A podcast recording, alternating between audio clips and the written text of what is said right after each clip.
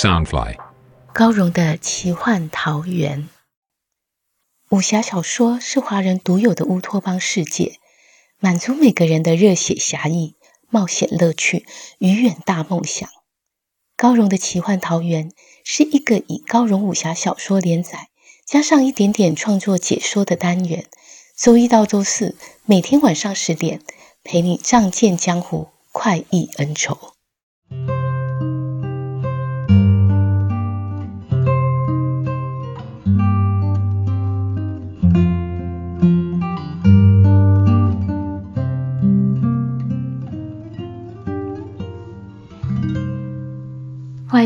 高荣的奇幻桃源。大家好，我是高荣。今天要陪你聆听的是《残天阙》第二季七十集。剑阁大小姐是个被宠坏的骄纵大小姐，长得又丑，脾气又凶。一听到风小刀和陆逍遥拒绝婚事，简直气炸了，就想用长鞭上的钩刺毁了风小刀的手，还把风小刀伤心哭泣的事。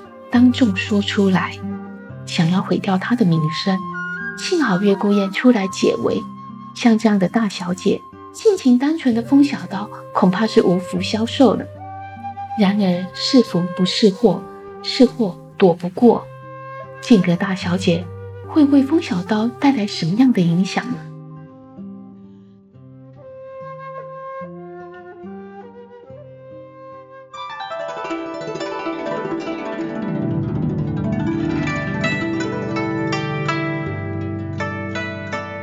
剑阁内堂之中，众人聚在一起商讨如何运送除魔兵刃到无间岛。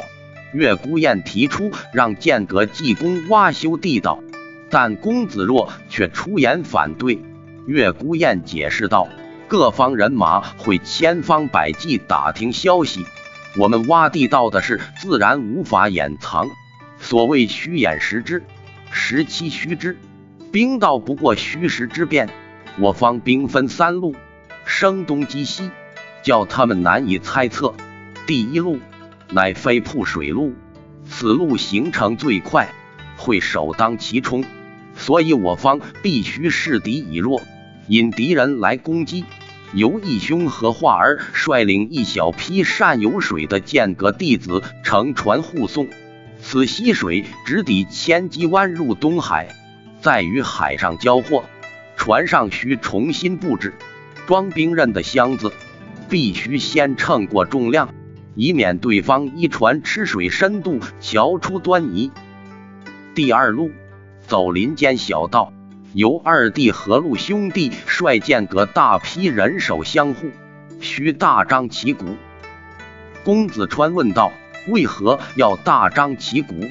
不是应该隐秘些，不要引敌人注意才好？”月孤雁道：“在对决的时候，勇怯强弱未必是真实的情况，往往是一种营造出来的形式。如果剑阁摆出一副任人宰割的模样，敌人自然不会手软。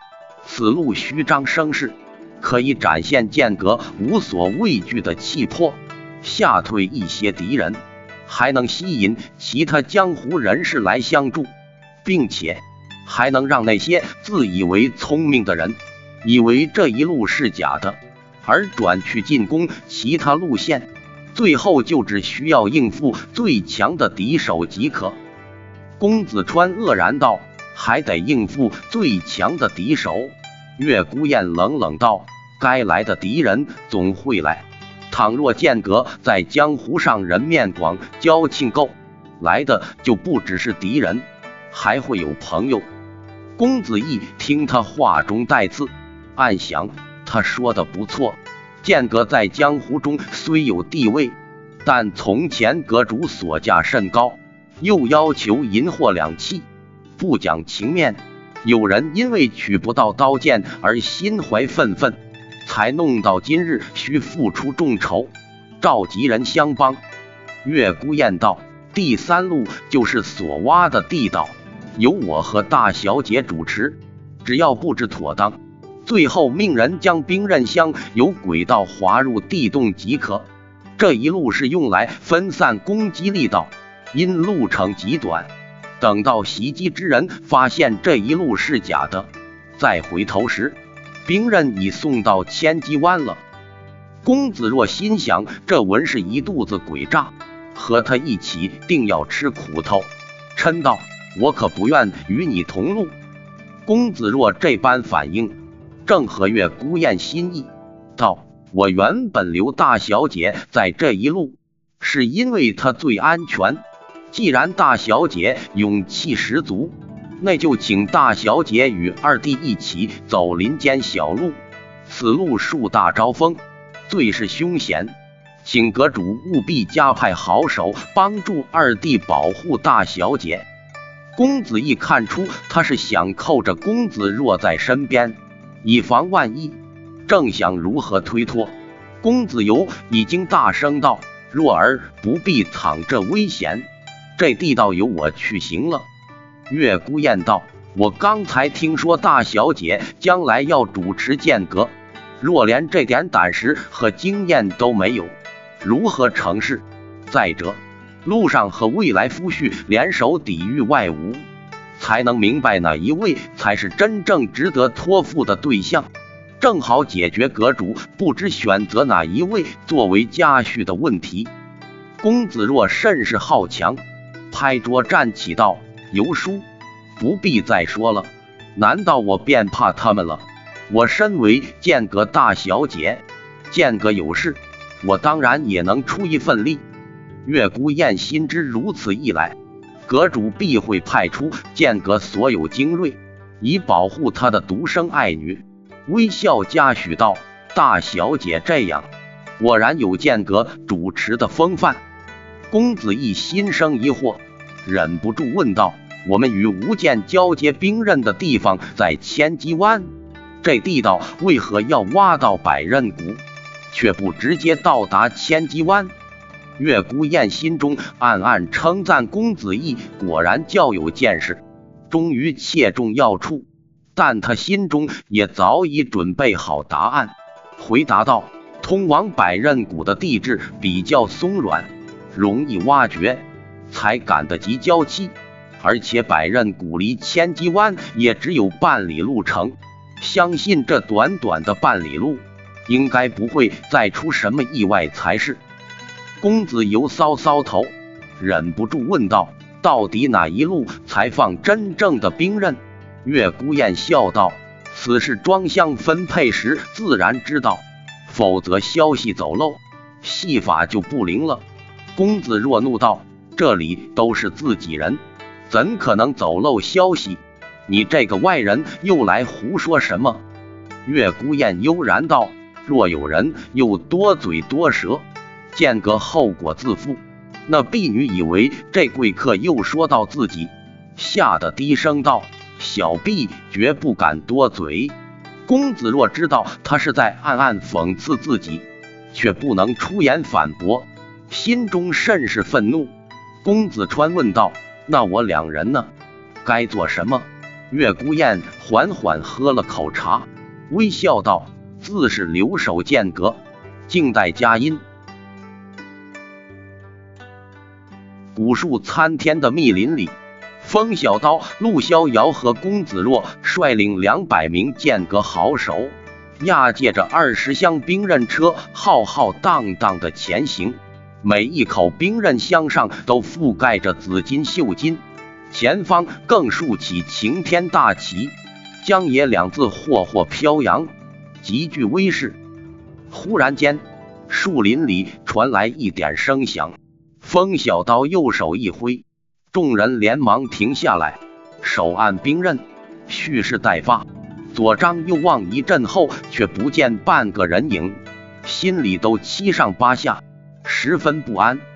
风小刀将内力聚于双眼。终于分辨出敌人的方向，遥指天空道：“在那里。”只见天空深处竟垂下数十条长索，如下绳雨般密布在兵刃箱上方，更有数十道黑衣蒙面人影头下脚上，倒着身子攀在绳索上，宛如蜘蛛垂网般迅速往下游移。他们并未落到地面。在约丈许高处便停下来，开始甩荡长索，想用绳索将兵刃箱全都卷走。间隔武士错愕之余，纷纷甩出金鞭去击打绳端，双方你来我往，刹那间。数十条长绳，上百道金鞭于空中牵扯纠缠，软硬较劲，就如百蛇出洞，万龙腾飞般。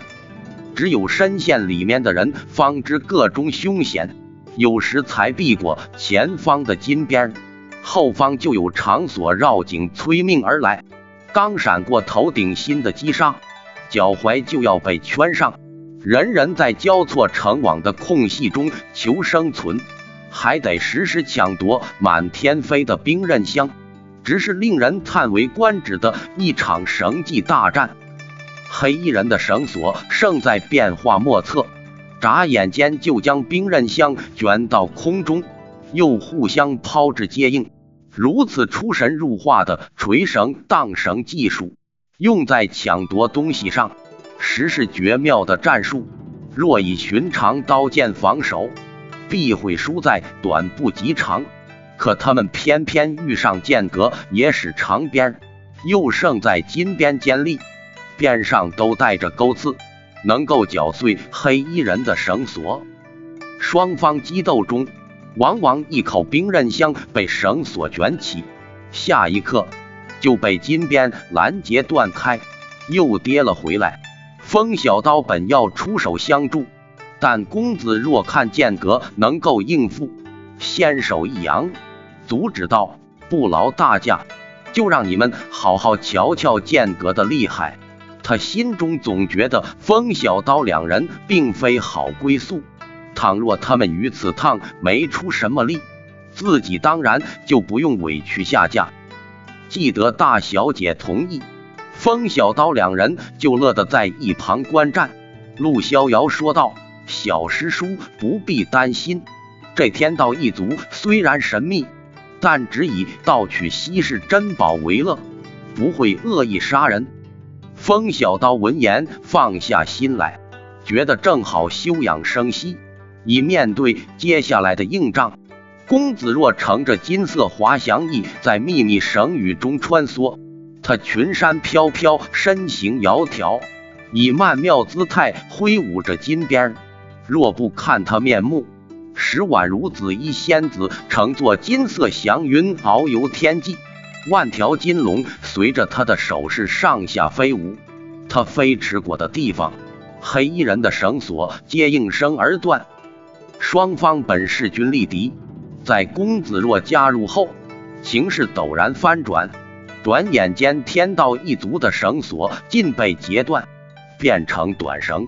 他们吓得连忙往上攀爬，到后来绳索太短，根本够不到兵刃箱。天道族人大喊一声，有如数十头大鸟般快速没入云端，不见踪影，在众目睽睽之下遁空逃走了。见个大圣，公子若得意的将一条金鞭甩得刷刷作响，道：“咱们走。”车队才走了半里路，树林间忽飘来阵阵烟岚，不多时就陷入整片迷雾之中，再也无法前进。陆逍遥道：“小师叔，不对劲。”风小刀点头道：“这雾气有些古怪，只怕是妖魔作祟。”剑阁武士闻言，连忙紧紧握住金鞭，小心戒备。陆逍遥扬手比划道。来的正好，咱们双吴联手行走江湖，正是遇妖斩妖，见魔杀魔。公子若冷嘲道：“胆小鬼，也学人行走江湖吗？”陆逍遥也不与他计较，反嘻嘻一笑，道：“大小姐不信吗？请看，他手捻白符，喃喃念咒，四时着行，武气神神，形随以迁。”行反化神，无所遁形显神灵，急急如律令。去！